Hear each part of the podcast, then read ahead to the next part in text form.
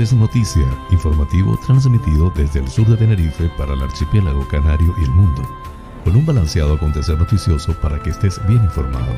José Francisco González te brindará las noticias de una manera agradable y sin sobresaltos para que estés al día. Canarias es noticia porque la información es poder.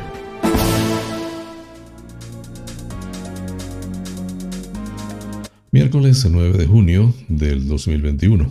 Amigas y amigos, sean todos bienvenidos a este espacio informativo transmitido desde el sur de Tenerife para el mundo con las noticias más importantes del archipiélago canario, nacionales de España e internacionales.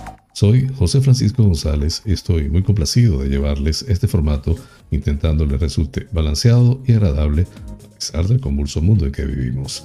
Dicho esto, manos a la obra.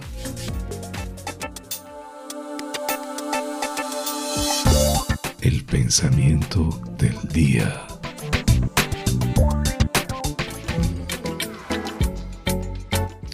La corrección hace mucho, pero el estímulo hace más.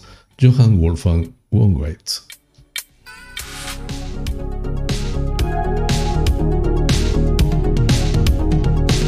Titulares del día.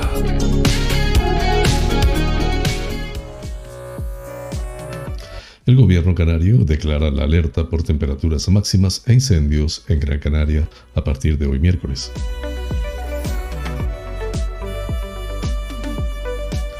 La cifra de docentes de refuerzo COVID para el próximo curso se conocerán en julio.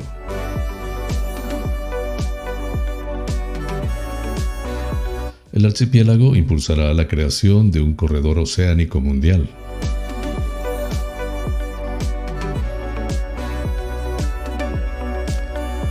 Torres insiste en que Canarias podrá alcanzar en diciembre del 2021 el 70% del turismo.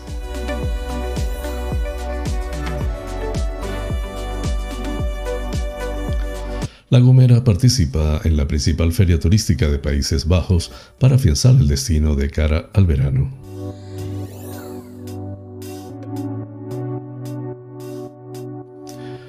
Dice Ventura Rodríguez, la declaración del Silvo Gomero como bien de interés cultural es un compromiso que no puede esperar.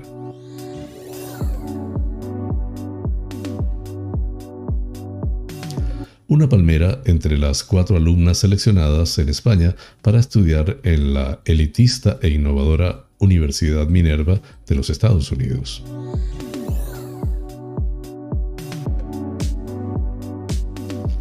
La Palma, Breña Alta autoriza la construcción de casas de madera en asentamientos rurales y suelo rústico.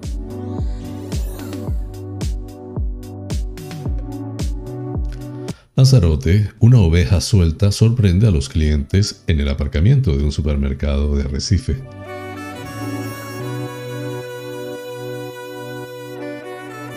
Lanzarote, detenido un joven tras lanzar un monopatín al aire que golpeó a una niña de 6 años en Teguise.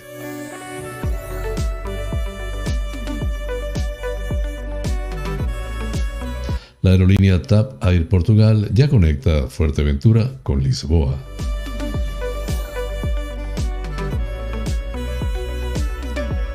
Cabildo de Fuerteventura busca con AENA fórmulas para reabrir la tienda de artesanía en el aeropuerto de la isla.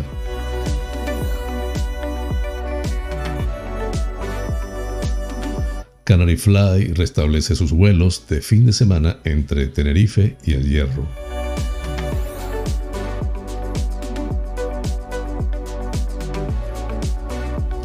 consternación por la muerte del surfista accidentado en el Burrero.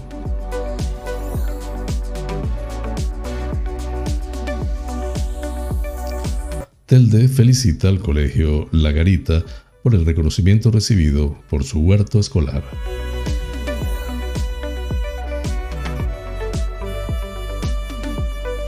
Inscripciones abiertas para el campus de verano de Valle Seco 2021.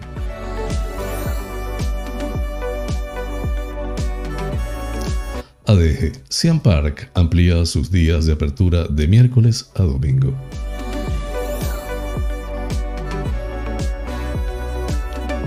Una pareja detenida en Adeje por sustraer 24 prendas de ropa por valor de más de 700 euros en un centro comercial.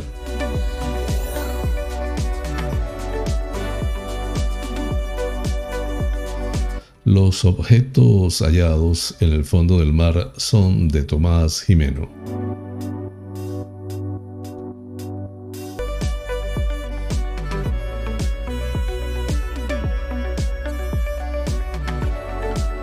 Podemos insta a correr a gorrazos al gobernador del Banco de España por su informe sobre el salario mínimo interprofesional.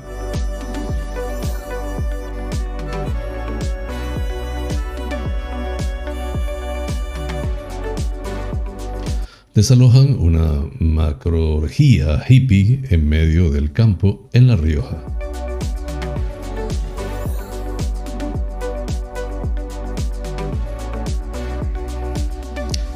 China autoriza la vacuna de Sinovac para niños a partir de los 3 años.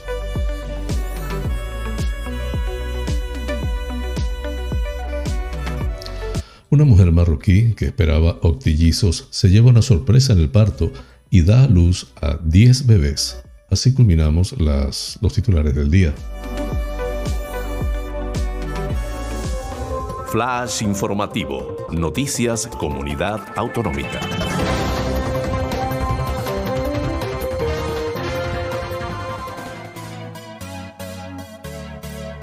El gobierno del archipiélago declara la alerta por temperaturas máximas e incendios en Gran Canaria a partir del miércoles. El gobierno canario declara la alerta por temperaturas máximas e incendios a partir de hoy. Esta decisión, explica el Ejecutivo Regional, se ha adoptado atendiendo a la información disponible y en aplicación del Plan Específico de Emergencias de Canarias por riesgos de fenómenos meteorológicos adversos. En este sentido, se esperan que las temperaturas máximas generalizadas puedan alcanzar entre los 35 y 37 grados centígrados, dándose los valores máximos durante las horas centrales del día, entre las 11 y las 19 horas.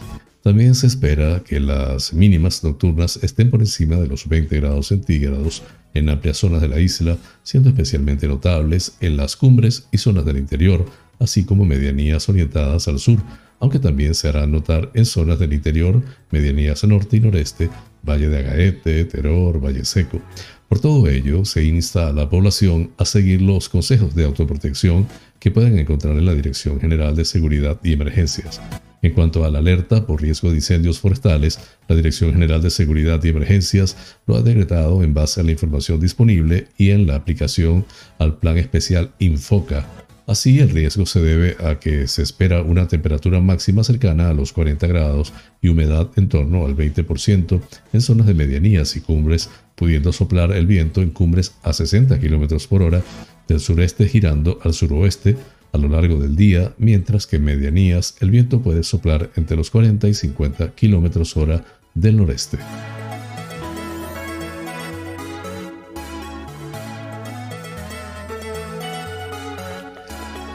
La Consejería de Educación, Universidades, Cultura y Deportes del Gobierno de Canarias reforzará la plantilla docente en función de las necesidades derivadas de la aplicación de los protocolos frente a la COVID-19 para el próximo curso, según anunciado la consejera del área, del área Manuela Armas, quien avanzó que las cifras de maestras y maestros y profesorado de refuerzo para afrontar el nuevo periodo lectivo se conocerán en el mes de julio. Durante su intervención en el Pleno del Parlamento de Canarias, Manuela Armas explicó que la Consejería ya cuenta con la programación del curso 2021-2022 y se encuentra a la espera de que las normas sanitarias permitan precisar las necesidades concretas de personal docente que dependerá de los protocolos que se deban aplicar. Para el presente curso, Educación contrató a un total de 2.568 docentes de refuerzo COVID para centros públicos y concertados, de los cuales 1.851 corresponden a educación secundaria y otros cuerpos, profesorado, técnico de formación profesional y escuelas oficiales de idiomas, entre otros, y 717 a infantil y primaria. Estas cifras posicionaron a Canarias en una de las comunidades autónomas del territorio español que más incrementaron su personal docente. La consejería aclaró que la plantilla extra se contrató de manera temporal y siempre vinculada a la, evolución de la pandemia para el periodo lectivo que concluye el 30 de junio, fecha en la que, por lo tanto, finalizan dichos contratos. Esta circunstancia se ha conocido desde el principio y tanto los sindicatos como las personas contratadas conocían de esta situación, agregó los ratios en Canarias se encuentran en la línea de la media nacional, incluso en mejor situación que otras comunidades autónomas, pero es cierto que el archipiélago necesita más docentes que se dediquen, por ejemplo, a la atención a la diversidad, al refuerzo del alumnado, etc., y en ello estamos trabajando, añadió la titular del área educativa.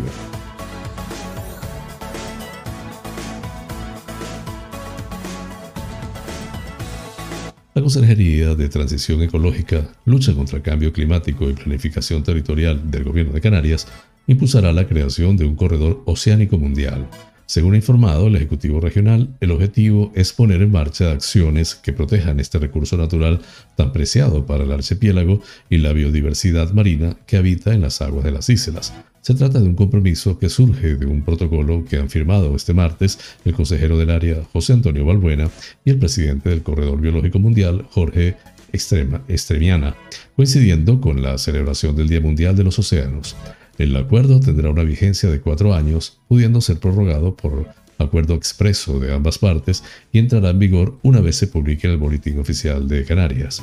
Lo que perseguimos con este acuerdo es establecer alianzas con un alto nivel de colaboración para garantizar la protección de los ecosistemas terrestres y oceánicos a través de infraestructuras y servicios ecosistémicos verdes y azules, buscando unir áreas de alto valor ecológico, señaló Balbuena.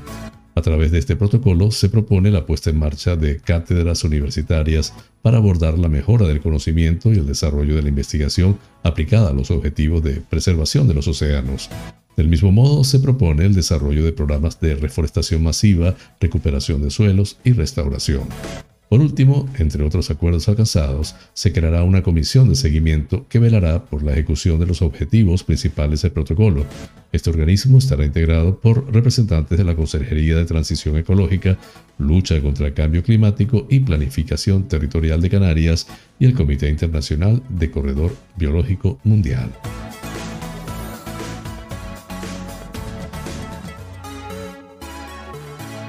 El presidente de Canarias, Ángel Víctor Torres, ha insistido en que las islas podrían alcanzar en diciembre del 2021 el 70% del turismo que tuvieron en diciembre del 2019, gracias al pasaporte verde y al aumento del ritmo de vacunación.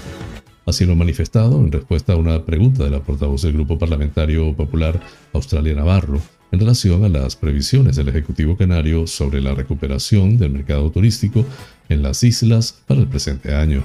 Para justificar su afirmación, el presidente se apoyó en el aumento de las reservas turísticas de los distintos mercados europeos para este verano en comparación con 2019. Respecto al mercado francés, indicó que en estos momentos hay un 30% más de reservas para este verano que las que hubo en verano del 2019. Y en cuanto al mercado alemán, las mismas reservas que en verano del 2019 para los próximos tres meses. En relación al mercado británico, incidió en la necesidad de que acepte segregar territorios porque Canarias está pagando la incidencia acumulada de otras comunidades autónomas donde no es tan importante el turismo como algunas donde gobierna el PP. Por otro lado, Ángel Víctor Torres anunció que Iberia prevé un 3% más de plazas con Canarias este mes de junio y un 10% más de cara al próximo mes de julio. El, la portavoz popular Australia Navarro dijo que de no ser ciertos estos datos supondría jugar con las expectativas de miles de familias y confundir a miles de empresas y autónomos.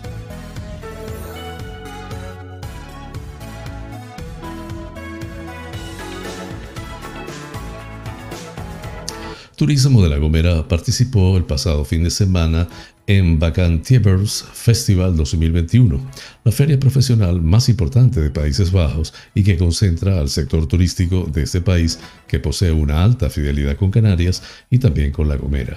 De ahí los esfuerzos promocionales realizados desde el Cabildo Insular, que junto a Promotur asistió a esta edición telemática. Durante los días del evento, los profesionales dispusieron de una plataforma virtual en la que se incluyó información multimedia de la isla, de tal forma que los asistentes tenían a un solo clic datos, imágenes y mapas de La Gomera, además de material específico destinado a representantes y agentes, explicó la consejera de Turismo María Isabel Méndez. Han sido tres jornadas de eventos en las que hemos reforzado el contacto con este mercado y mantenido reuniones con agentes especializados con el objetivo de que ellos se conviertan en embajadores de las islas y contribuyan también en la promoción de La Gomera. En este sentido, destacó que han sido muchos los que se han interesado por la seguridad sanitaria del destino y el poco impacto de la pandemia en la isla, Méndez destacó que la celebración del evento coincide con la reapertura de la movilidad entre Países Bajos y Canarias, después del anuncio del gobierno de este país para permitir la salida y entrada de turistas con destino a las islas. En el caso de La Gomera, constituye el quinto mercado con mayor número de llegadas, teniendo en cuenta los datos de ocupación anteriores a la pandemia en un país en el que despertemos interés ya que ellos buscan destinos con características como nuestra isla, sin olvidar que son visitantes con alto poder adquisitivo y un gasto medio por viaje de 1.133 euros y una estancia media levemente superior al resto de mercados con 9,3 días, detalló Méndez.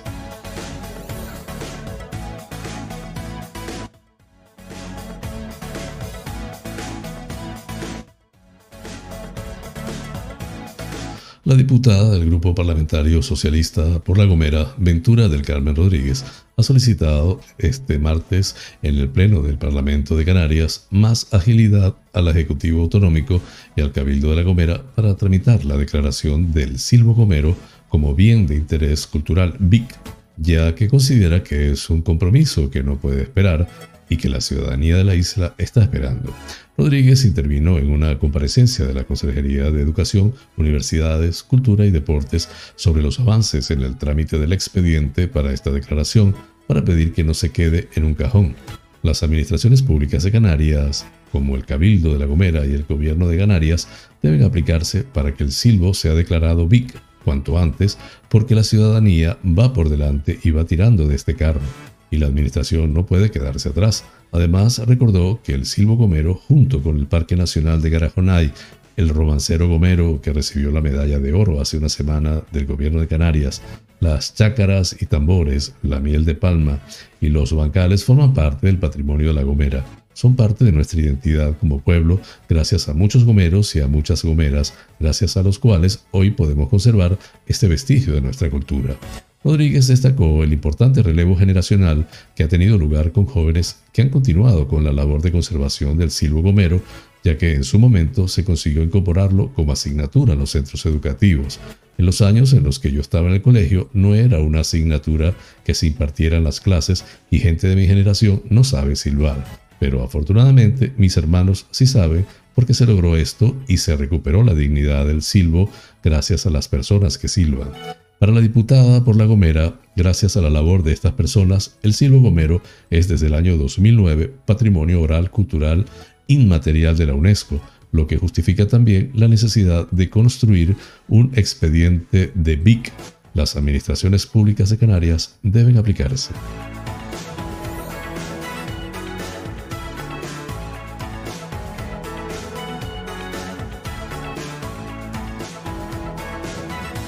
Palmera, Mona Westphal, nacida en Alemania y residente en La Palma desde los dos años de edad, es una de las cuatro jóvenes seleccionadas en España para cursar sus estudios en Minerva School and KJA. Realmente estoy muy contenta y agradecida por tener esta increíble oportunidad de aprendizaje. Me emociona mucho poder viajar, conocer otros lugares y otras personas, pero también me entristece un poco alejarme tanto de La Palma, que para mí siempre será mi hogar, ha señalado a este diario Mona, que tiene 18 años y cursó infantil y primaria en el SEI Miranda de Breña Alta, el primer trimestre de la cuarto de la ESO en Irlanda y bachillerato en el IES Luis Coviella, Cuevas de Santa Cruz de La Palma, que finalizó con matrícula de honor. Minerva School at KGA es una universidad con sede en San Francisco extremadamente nueva e innovadora. Comenzó a, a impartir clases por primera vez en el año 2014 y este año se gradúa su tercer curso. Yo formaré parte de la séptima clase de Minerva. El objetivo de esta institución es ofrecer un modelo educativo adaptado a las necesidades y posibilidades del siglo XXI capaz de preparar a los alumnos para el mundo real, dotándoles de las capacidades prácticas que se necesitan para tener éxito en un mundo profesional tan cambiante. Actualmente ofrecen cinco títulos en artes y humanidades, ciencias computacionales, ciencias naturales, ciencias sociales y negocios, explica Mona y subraya, Minerva es además la universidad más selectiva de los Estados Unidos, con un porcentaje de admisión que oscila entre el 0,5 y un 2%. Es más selectiva que otras famosas universidades de élite como Harvard, Stanford, etc. En 2020 recibieron alrededor de 25.000 solicitudes y aceptaron apenas 200 alumnos, resultando un porcentaje de admisión de un 0,8%.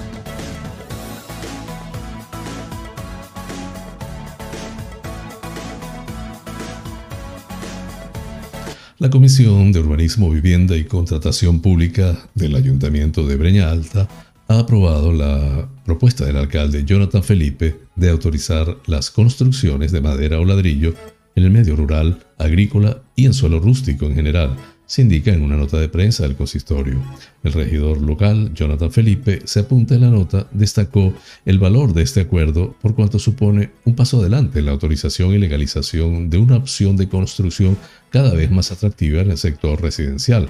Y una vez hemos contado con el informe técnico favorable de la Administración General de Urbanismo y Contratación Administrativa, en el que se deja claro que este tipo de edificaciones de madera y ladrillo son objeto ahora de una regulación que estará contemplada en la Ordenanza Municipal de Edificación. Para Felipe, este acuerdo supone una oportunidad para muchas familias y jóvenes que quieren acceder a su primera vivienda y que hasta ahora se veían privados de esa posibilidad en Breña Alta, donde ahora hay luz verde ante una alternativa al modelo convencional de vivienda totalmente compatible con la estética rural y el modelo de construcción más tradicional. El acuerdo adoptado en la preceptiva comisión viene a dejar sin efecto el anterior plenario de noviembre del 2011 que prohibía expresamente este tipo de edificaciones y ponía freno al desarrollo residencial en asentamientos rurales, agrícolas y en general en el conjunto del suelo rústico del municipio, concluyó.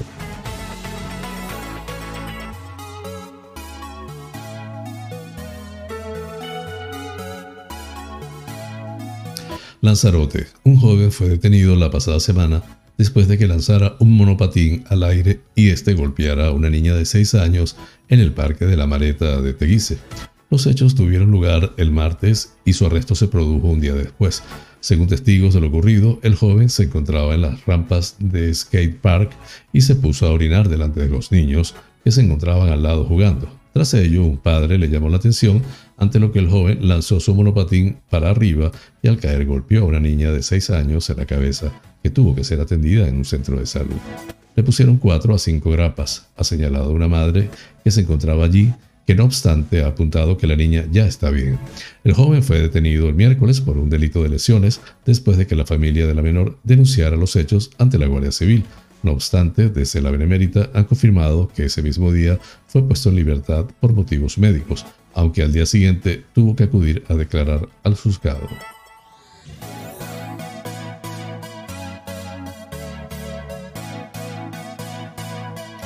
Los clientes de un supermercado de Recife se han visto sorprendidos al mediodía de este martes con la presencia de una oveja que caminaba sola por el aparcamiento.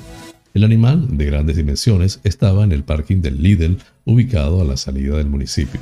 Los testigos de los hechos han dado aviso a la policía local para que alguien acudiera a hacerse cargo de ella. Entre otras cosas, temían que la oveja fuera atropellada, ya que estaba saliendo hacia la carretera.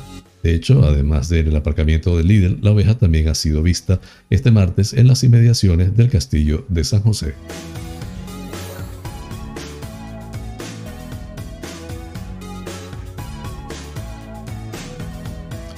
TAP Air Portugal inauguraba este pasado sábado su nueva ruta entre Fuerteventura y Lisboa, capital portuguesa. Esta ruta es estacional y servirá para contribuir en el aumento de la demanda en los próximos meses de esta conexión. Desde Fuerteventura, TAP ha iniciado la operación con un vuelo semanal los sábados. A partir del 1 de julio, la compañía ofrecerá tres vuelos semanales, jueves, sábados y domingo. El horario de los vuelos desde Fuerteventura es a las 14.05 horas y en sentido inverso desde Lisboa hasta el aeropuerto más obrero a las 11 horas. La aerolínea ha reforzado su flexibilidad y desde el 1 de junio hasta el 31 de julio permitirá una alteración gratuita del billete hasta tres días antes de la salida del vuelo. Además, TAP ha reforzado sus rutinas de higiene implementando nuevos procedimientos que garanticen a todos los pasajeros un ambiente seguro en las distintas etapas del viaje.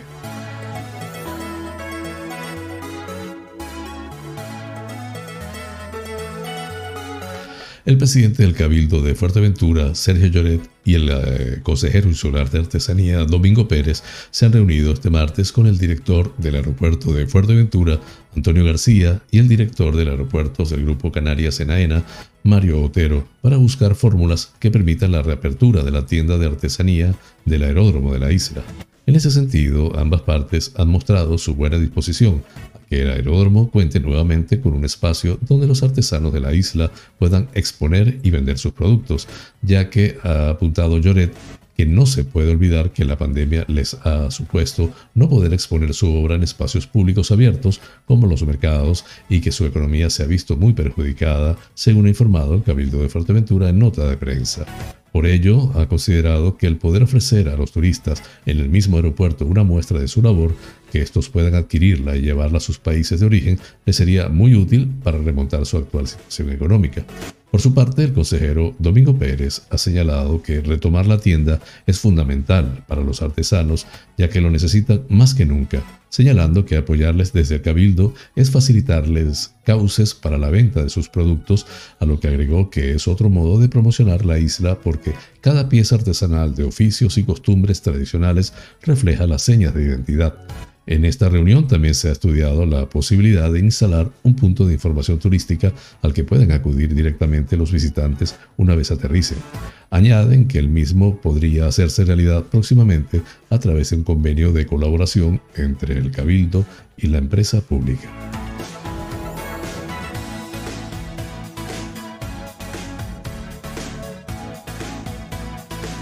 el Cabildo del Hierro ha alcanzado un acuerdo con la compañía aérea Canary Fly para restablecer los vuelos de fin de semana entre Tenerife y el Hierro de viernes y domingo y, en el caso de que la ocupación se vea reflejada con buenos datos, ampliar la oferta a otros días. Gracias a este acuerdo, la Isla del Hierro contará durante el periodo estival de los meses de julio y agosto con una oferta extra de algo más de 3.500 plazas aéreas. En concreto, la ruta se iniciará el viernes 25 de junio con un plazo inicial previsto hasta el domingo 29 de agosto. Canary Fly comenzará a operar vuelos directos entre Tenerife Norte y El Hierro, saliendo de Tenerife a las 11.45 horas y regresando del Hierro a Tenerife a las 12.55 horas. Estas plazas están disponibles desde ayer en la web de la compañía www.canaryfly.es.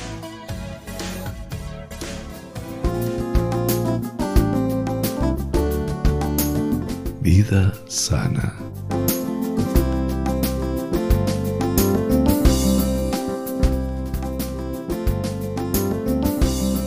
Seguimos esta semana hablando de las hierbas curativas.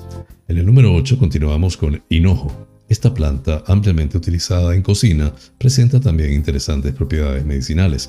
En primer lugar, se ha observado que ayuda a tratar problemas digestivos como la pesadez o el estreñimiento. También tiene actividad antiespasmódica a nivel visceral luego de ser diurético y permitir la reducción de la retención de líquidos. Aunque no son las únicas, otras propiedades relevantes son las de contribuir a la reducción de la tensión arterial o la de servir de apoyo en la regulación del ciclo menstrual o a la hora de disminuir molestias tanto de esta como del climaterio. En el número 9, el regaliz, también llamada orosus o esta, a esta herbácea, que resulta ampliamente conocida en la elaboración del dulce del mismo nombre, también se le han atribuido propiedades medicinales. Concretamente posee propiedades antiinflamatorias y antiespasmódicas, además de reducir la acidez. También ayuda a reducir la temperatura corporal y tiene un efecto anestésico. En el número 10, Yantén Mayor, esta planta, pese a no estar entre las más conocidas, posee interesantes propiedades que son de utilidad.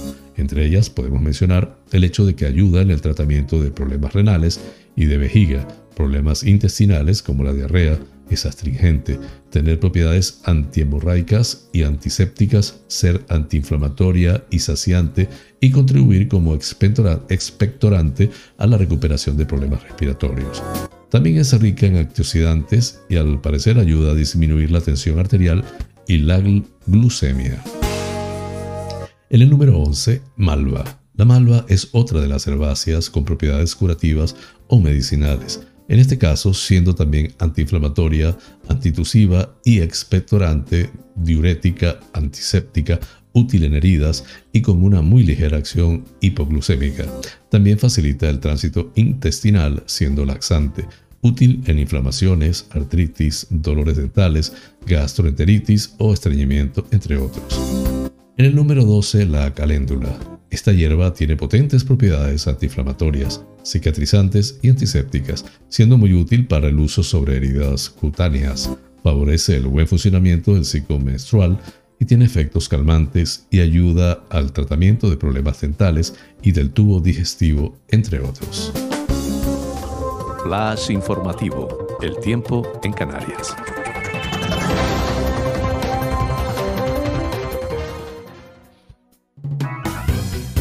nuboso de nubes medias y altas. Además, habrá intervalos nubosos de nubes bajas en litorales norte a primeras y últimas horas. No se descartan precipitaciones débiles y ocasionales en las islas occidentales que podrían ir acompañadas de alguna tormenta aislada. Serán más probables en las cumbres de Tenerife y La Palma. Presencia de calima en altura afectando principalmente a cumbres. Disminuirá durante la segunda mitad del día, en especial en las islas occidentales temperaturas en ascenso generalizado que podrían llegar a ser notables en las máximas de zonas de interior de las islas. Se superarán los 34 grados centígrados en zonas del interior y vertientes sur y oeste y se podrían alcanzar los 37 grados centígrados de forma puntual en el interior de Gran Canaria. Viento de componente norte siendo fuerte y con rachas en vertientes noreste y sureste y zonas altas de las islas de mayor relieve. Por la tarde no se descartan rachas localmente muy fuertes en el interior de Lanzarote y Fuerteventura. Las temperaturas entre los 19 grados, las mínimas, y los 35 grados centígrados, las máximas, en las Islas Afortunadas. El noticiero es presentado por fina cortesía de los siguientes sponsors.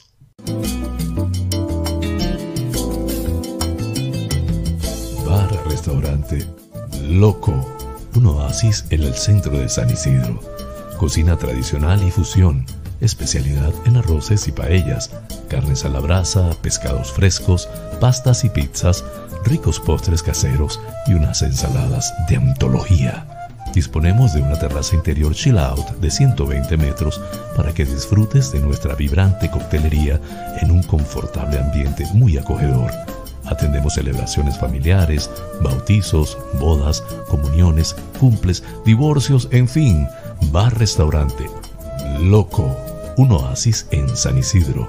Calle Saltadero, número 7, San Isidro. Teléfono 922 36 7986.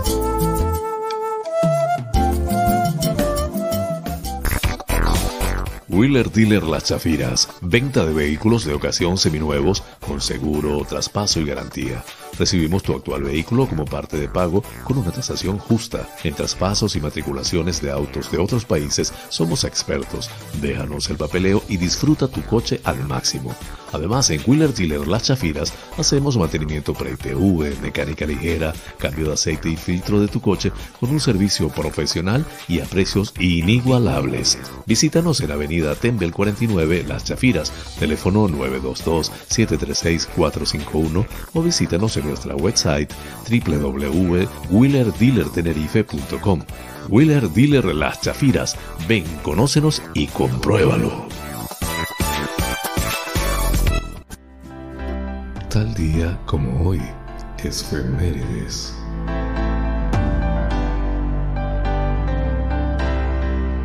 En 1815 se aprueba el acta final del Congreso de Viena. El Congreso de Viena, celebrado entre 1814 y 1815, reorganizó Europa tras las guerras napoleónicas. Comenzó tras la primera abdicación de Napoleón y se completó con el acta final, firmada el 9 de junio de 1815 por los representantes de Austria, Francia, Gran Bretaña, Portugal, Rusia y Suecia.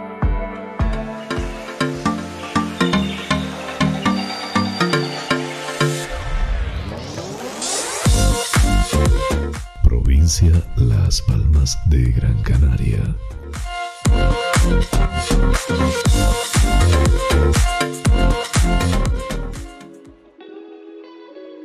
El deportista de Carrizal, de 47 años, que resultó herido de gravedad al sufrir un accidente este domingo cuando practicaba kitesurf en la playa del Nido, en el Porrero Ingenio, falleció ayer tarde pasadas las 19 horas, según han confirmado fuentes sanitarias.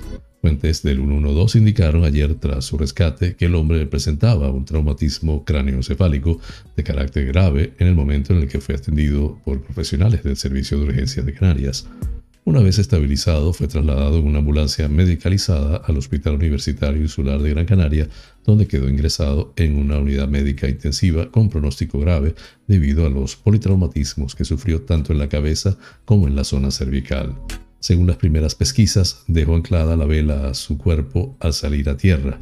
El viento elevó la vela y lo lanzó contra las piedras, golpeándose en repetidas ocasiones contra las rocas.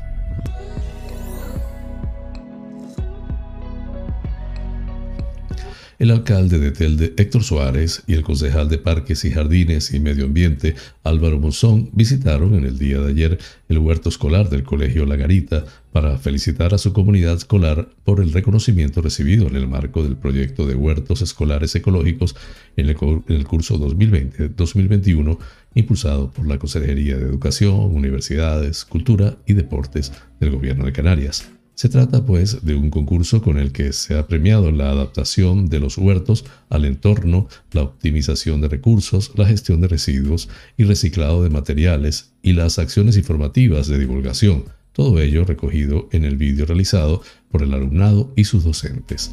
El alcalde de Telde afirmó durante la visita que es fundamental generar sinergias entre la administración y la comunidad educativa para impulsar la pedagogía medioambiental y que entre todos podamos proteger y cuidar mejor el entorno natural. Hacerlo desde las aulas es el camino idóneo y en el Colegio de la Garita está siendo un éxito.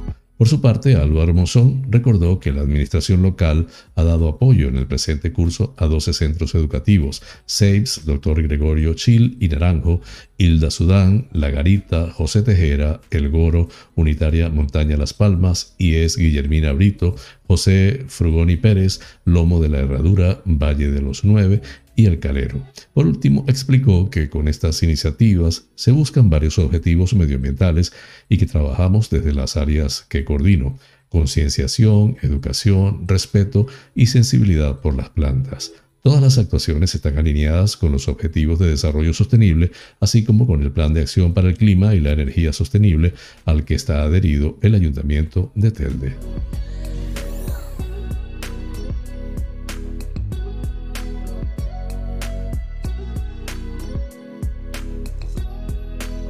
El Ayuntamiento de Valle Seco, a través del Departamento de Educación, oferta por decimocuarto año el campus de verano que se desarrollará del 1 de julio al 31 de agosto, abierto a participantes de entre 3 y 12 años que quieran cuidar de animales, gallinas, conejos, cochinos, cabras o ovejas, cultivar el huerto, desarrollar actividades de la naturaleza, actividades deportivas, inglés o realizar excursiones con el objetivo de entremezclar la diversión con el aprendizaje y la sensibilización sobre el cuidado del medio ambiente.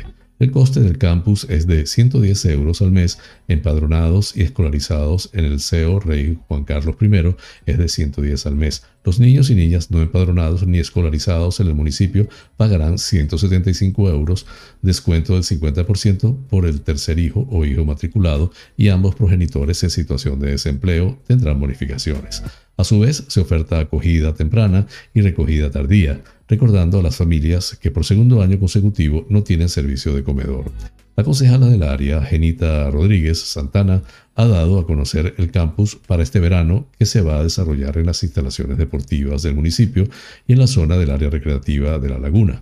A lo largo de estos meses, la población más joven que participe realizará actividades en la naturaleza, plantación y recolección, alimentación e higiene de los animales de la granja, psicomotricidad, manualidades, excursiones y mucha diversión. El plazo de inscripción está abierto hasta el próximo viernes 11 de junio para más información, dirigirse a la administración de las oficinas de SOM de Valle o llamar al 928-618300, 928-618022, extensión 201.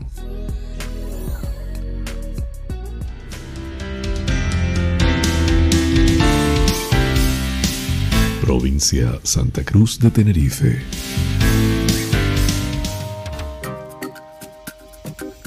Los objetos encontrados este lunes por el buque oceanográfico Ángeles Alvariño, que rastrea la costa de Tenerife en busca de las niñas Anna y Olivia, pertenecen al padre de las menores, Tomás Jimeno, desaparecido con ellas el pasado 27 de abril, han informado a AF fuentes próximas a la investigación. Las fuentes han indicado que lo hallado ha sido una botella de oxígeno y una funda nórdica, objetos que son del padre y que fueron trasladados al servicio de criminalística de la Guardia Civil en Madrid para analizarlos. Ante estos hallazgos, el buque oceanográfico, que terminaba ayer las labores de rastreo, continuará al menos hasta el próximo día 14 en función de cómo evolucione la búsqueda.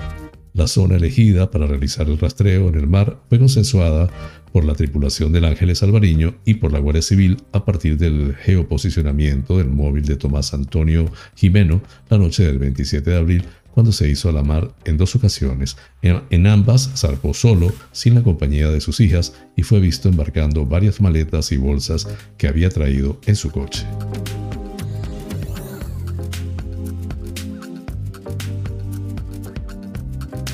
La Policía Nacional ha detenido a cuatro personas, tres mujeres y un hombre de entre 19 y 30 años de edad, todos con antecedentes policiales, como presuntos autores de diferentes delitos de hurto. En el primer caso, un hombre y una mujer fueron detenidos en una tienda de ropa en la localidad de Adeje. Los trabajadores, que reconocieron a la pareja por otros hechos anteriores, alertaron a la Policía Nacional. Los agentes, una vez en el lugar, intervinieron a estas personas prendas de ropa recién sustraídas por valor de más de 700 euros. Al parecer, habían utilizado un dispositivo metálico que también fue incautado para fracturar las alarmas. En el segundo, dos jóvenes fueron detenidas en Puerto de la Cruz. La empleada de otra tienda de ropa llamó a la Policía Nacional tras percatarse de que habían sido sustraídas un importante número de prendas del establecimiento. Tras facilitar la descripción física de las posibles autoras a los agentes, estos las encontraron en las proximidades del establecimiento. En el control de los efectos que llevaban, les intervinieron prendas de ropa por valor de más de 600 euros que llevaban en bolsas dispuestas para evitar las alarmas. Los hechos, a través de los atestados realizados por la Policía Nacional, fueron puestos en conocimiento de la autoridad judicial competente. Las actuaciones han sido realizadas por policías nacionales de las comisarías de Policía Nacional del Sur de Tenerife y Puerto de la Cruz.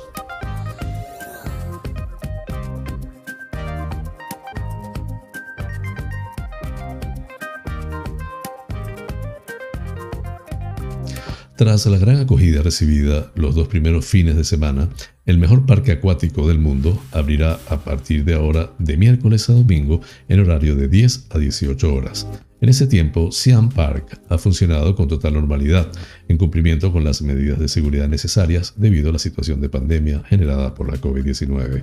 Esto ha sido posible gracias al control de colas en el acceso del parque, a las alfombras y a los arcos de desinfección, a la señalización para recordar la distancia de seguridad interpersonal, al control de temperatura automatizado y al control de aforo, entre otras medidas que se pueden consultar en su página web y que han hecho posible disfrutar al máximo de todas las atracciones sin ver comprometida la seguridad.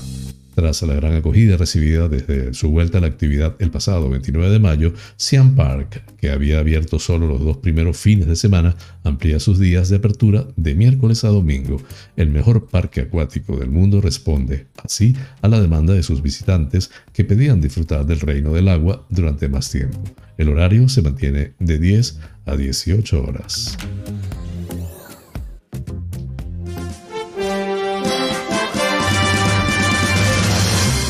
Noticias que inspiran.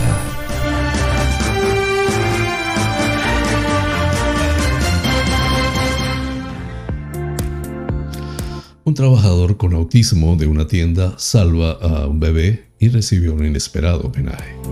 Ben Masur, de 24 años, que se encuentra en el espectro del autismo, es un empleado de Shooks en Alto. A principios de marzo de este año, Masur estaba en su, su, rutina habitual de retirar los carritos del estacionamiento cuando notó algo inusual, reportó Fox 2 News. Masur vio un carrito rodando por una colina sin supervisión, sin supervisión con un niño pequeño cómodamente metido dentro. Según el reporte, el carrito se había escapado accidentalmente sin que nadie lo notara, mientras la madre del niño subía a sus otros hijos a su auto. Al mismo tiempo, los vehículos entraban y salían del estacionamiento, lo que ponía en peligro la vida del bebé.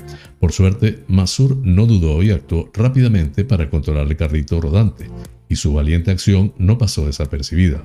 El 5 de mayo se llevó una gran sorpresa cuando el alcalde de Alton, Brand Walker, declaró el día como el día de Ben Masur. Coincidencialmente, el 5 de mayo es el cumpleaños de Masur, haciendo la sorpresa aún más especial.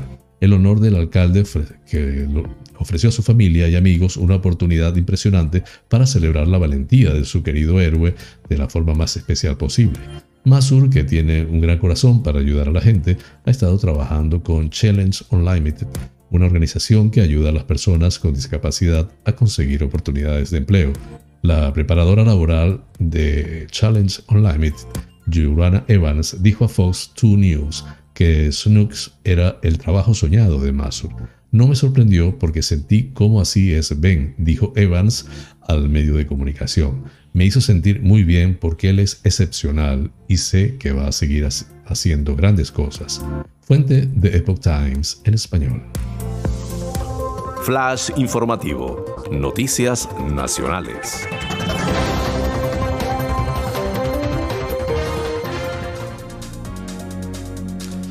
El portavoz adjunto de Podemos, Rafael Mayoral, ha calificado de impresentable al gobernador del Banco de España, Pablo Hernández de Cos, por el informe en el que su institución estimaba el coste en pérdida de puestos de trabajo por la última subida del salario mínimo. El dirigente de Podemos, formación que comparte gobierno con el PSOE, no entiende que Hernández de Cos firme ese informe. Al gobernador habría que correrlo a gorrazos por impresentable, ha asegurado. Es impresentable que se permita el lujo de atacar los intereses de la gente más vulnerable con manifestaciones salvajes como las que ha hecho en ese informe, ha dicho. Está muy preocupado porque el salario mínimo no llega a los mil euros y que están muy preocupados porque destruye el empleo. Hay que tener muy poca vergüenza para decir esto en un país como el nuestro, ha esgrimido el diputado de Podemos preguntándose de qué vivienda puede hablarse cuando la gente con el salario mínimo cobra menos de mil euros, indicó.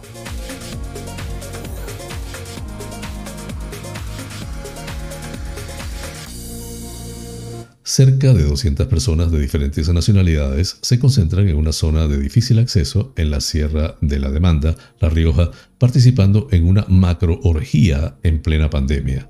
Se mueven sin ropa por el entorno y llenan sus horas teniendo relaciones sexuales con unos y otros.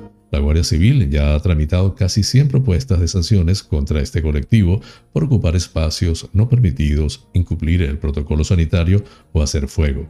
Uno de los problemas de esta reunión masiva es la presencia de menores de edad, por lo que los servicios sociales ya han sido alertados. En cuanto al uso de drogas, parece que sus miembros han preferido ceñirse a las pastillas de Viagra, tal y como se ha dado a conocer tras un registro efectuado por las autoridades.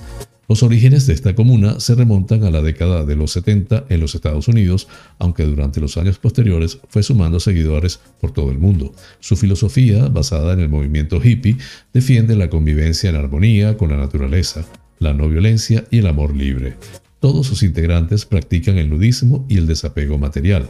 Aparte, son nómadas y se orientan por las fases lunares, razón por la que se cree que abandonarán su asentamiento en fechas próximas. Culminamos así las noticias nacionales.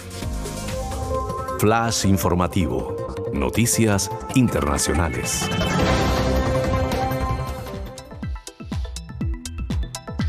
China podría convertirse en el primer país en rebajar hasta los tres años la edad de vacunación contra el coronavirus. Las autoridades chinas han autorizado a la farmacéutica Sinovac BioNTech el el uso de emergencia de su vacuna en un grupo de edad comprendido entre los 3 y los 17 años. Pese a recibir luz verde para administrar el fármaco, todavía no hay fecha para iniciar la vacunación de dicho grupo. El calendario debe aprobarlo la Comisión Nacional de Sanidad, dependiendo de las necesidades actuales de prevención y control y de disponibilidad de la vacuna. El portavoz de Sinovac ha recordado que la compañía ha realizado ya test de su fármaco con niños y adolescentes cuyos resultados serán publicados en la revista Lancet en próximas fechas. Este fin de semana, la televisión pública china citaba fuentes oficiales del equipo de crisis contra la COVID para recordar que la seguridad y la eficacia de la vacuna ha quedado probada en los niños y adolescentes. La fórmula de Sinovac tiene una eficacia en adultos del 91,25% según los ensayos recientemente. La Organización Mundial de la Salud ha autorizado el uso de emergencia de la vacuna de Sinovac, lo que permitiría incluirla en el programa COVAX de distribución global de vacunas a países en vías de desarrollo.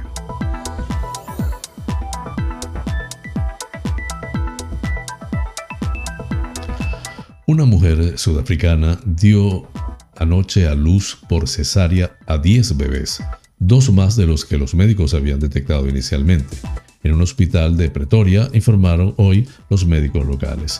La madre, que se llama Yosiame Tamara Sitole y tiene 37 años, se encontraba de 29 semanas, el momento en que arranca el octavo mes de gestación, según declaró su marido, Tebojo Tosetsi, al medio surafricano IOL.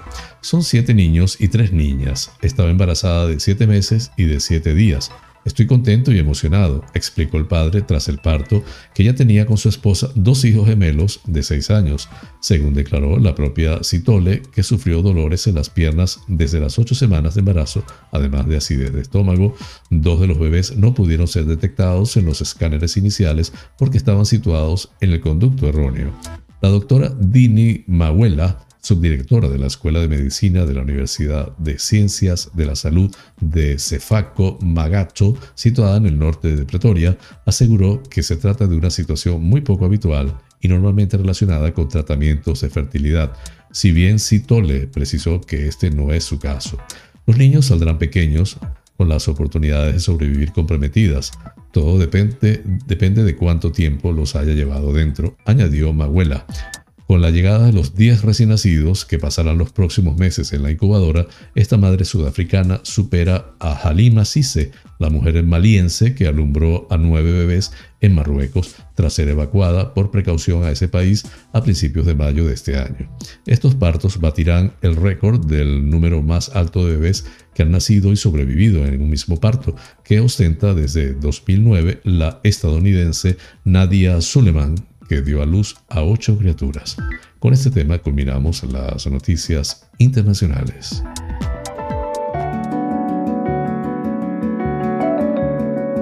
Los astros hablan.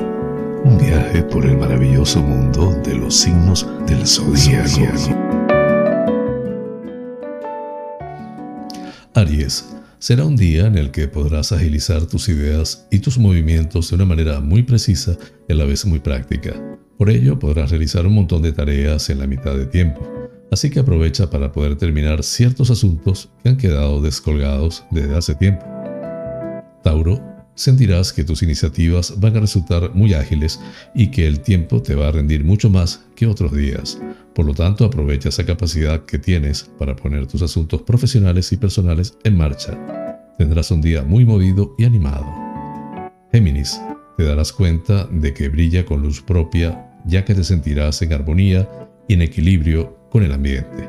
Todo ello significará que podrás sanar muchos asuntos que estaban pendientes y además podrás poner tus ideas innovadoras en práctica.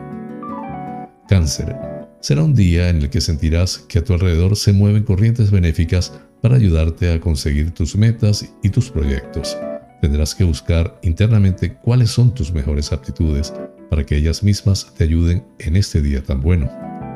Leo, será un día en el cual lo más importante será que aproveches tu forma de expresarte y de relacionarte con los demás, ya que será de gran ayuda tu forma de interactuar y de ponerte en el lugar de otras personas.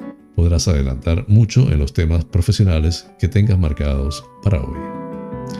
Virgo, notarás que tus ideas serán muy novedosas y te ayudarán a integrar distintos conceptos que no habías tenido en cuenta hasta hoy podrás poner en marcha estas grandes ideas de una forma altruista y que te beneficie no solo a ti, sino también a los demás. Libra, deberás mantener tus ideas ágiles y alegres, ya que el día será muy especial para que aprendas a valorar tus verdaderas habilidades. De esta forma serás más sencillo que todo lo que hagas parezca un juego y te cueste menos trabajo realizarlo que si crees que es algo por obligación. Escorpio, estás ante un día muy importante en el cual deberás manejar con mucho cuidado la forma en la que te expresas y el tono que utilizas en todas las relaciones cercanas y familiares. Será un día para tratar muchos asuntos importantes y por ello debes poner toda tu conciencia. Sagitario, en este día te encontrarás con mucha vitalidad y con muchas ganas de movimiento. Tu agilidad mental te ayudará a conseguir que lo que, que te relaciones como las conversaciones que mantengas con otras personas te hagan conseguir una manera ingeniosa y bondadosa de conseguir lo que quieres. Capricornio, estás en un día en el cual deberás mantener la calma, ya que todo irá a una velocidad demasiado rápida. Necesitas utilizar, utilizar tu ingenio y ocuparte de ciertos asuntos económicos y también tendrás que aprender a darles una salida distinta a la que pensabas en un principio. Acuario, podrás ocuparte de ciertos asuntos relacionados con familiares cercanos y con el hogar, para los cuales necesitas de una gran eficacia personal y de una energía rápida y ágil para todo ello. Si necesitas ayuda, pídela antes de que tus emociones se desborden. Piscis, deberás poner tu, de acuerdo tu mente y tu psique, ya que lo más importante es que armonices las dos para poder terminar ciertos temas y asuntos del pasado que debes solucionar de una vez por todas para quedarte con mayor tranquilidad.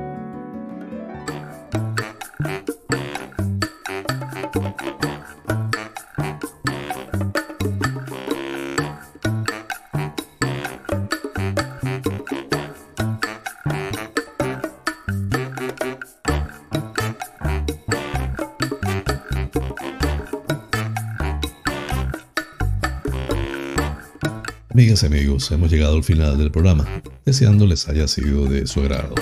Realmente es un auténtico placer llegar a ustedes desde esta pequeña isla incrustada en el Océano Atlántico, hasta los sitios más recónditos del planeta. En muchos de esos lugares se encuentran espectadores canarios. Vaya hasta ellos con cariño este programa. Por mi parte, les invito para mañana a la misma hora y por el mismo lugar para encontrarnos con el acontecer de las Islas Canarias y el mundo. En la dirección, producción y presentación del programa, quien tuvo el inmenso placer de acompañarles, José Francisco González, como siempre invitándoles a suscribirse a mi canal de YouTube, Canarias es noticia en directo. Dar un like si les parece y activar la campanita para recordarles cada nueva emisión del noticiero. Así pues, me despido con la eficaz frase, es mejor ocuparse que preocuparse. Hasta mañana.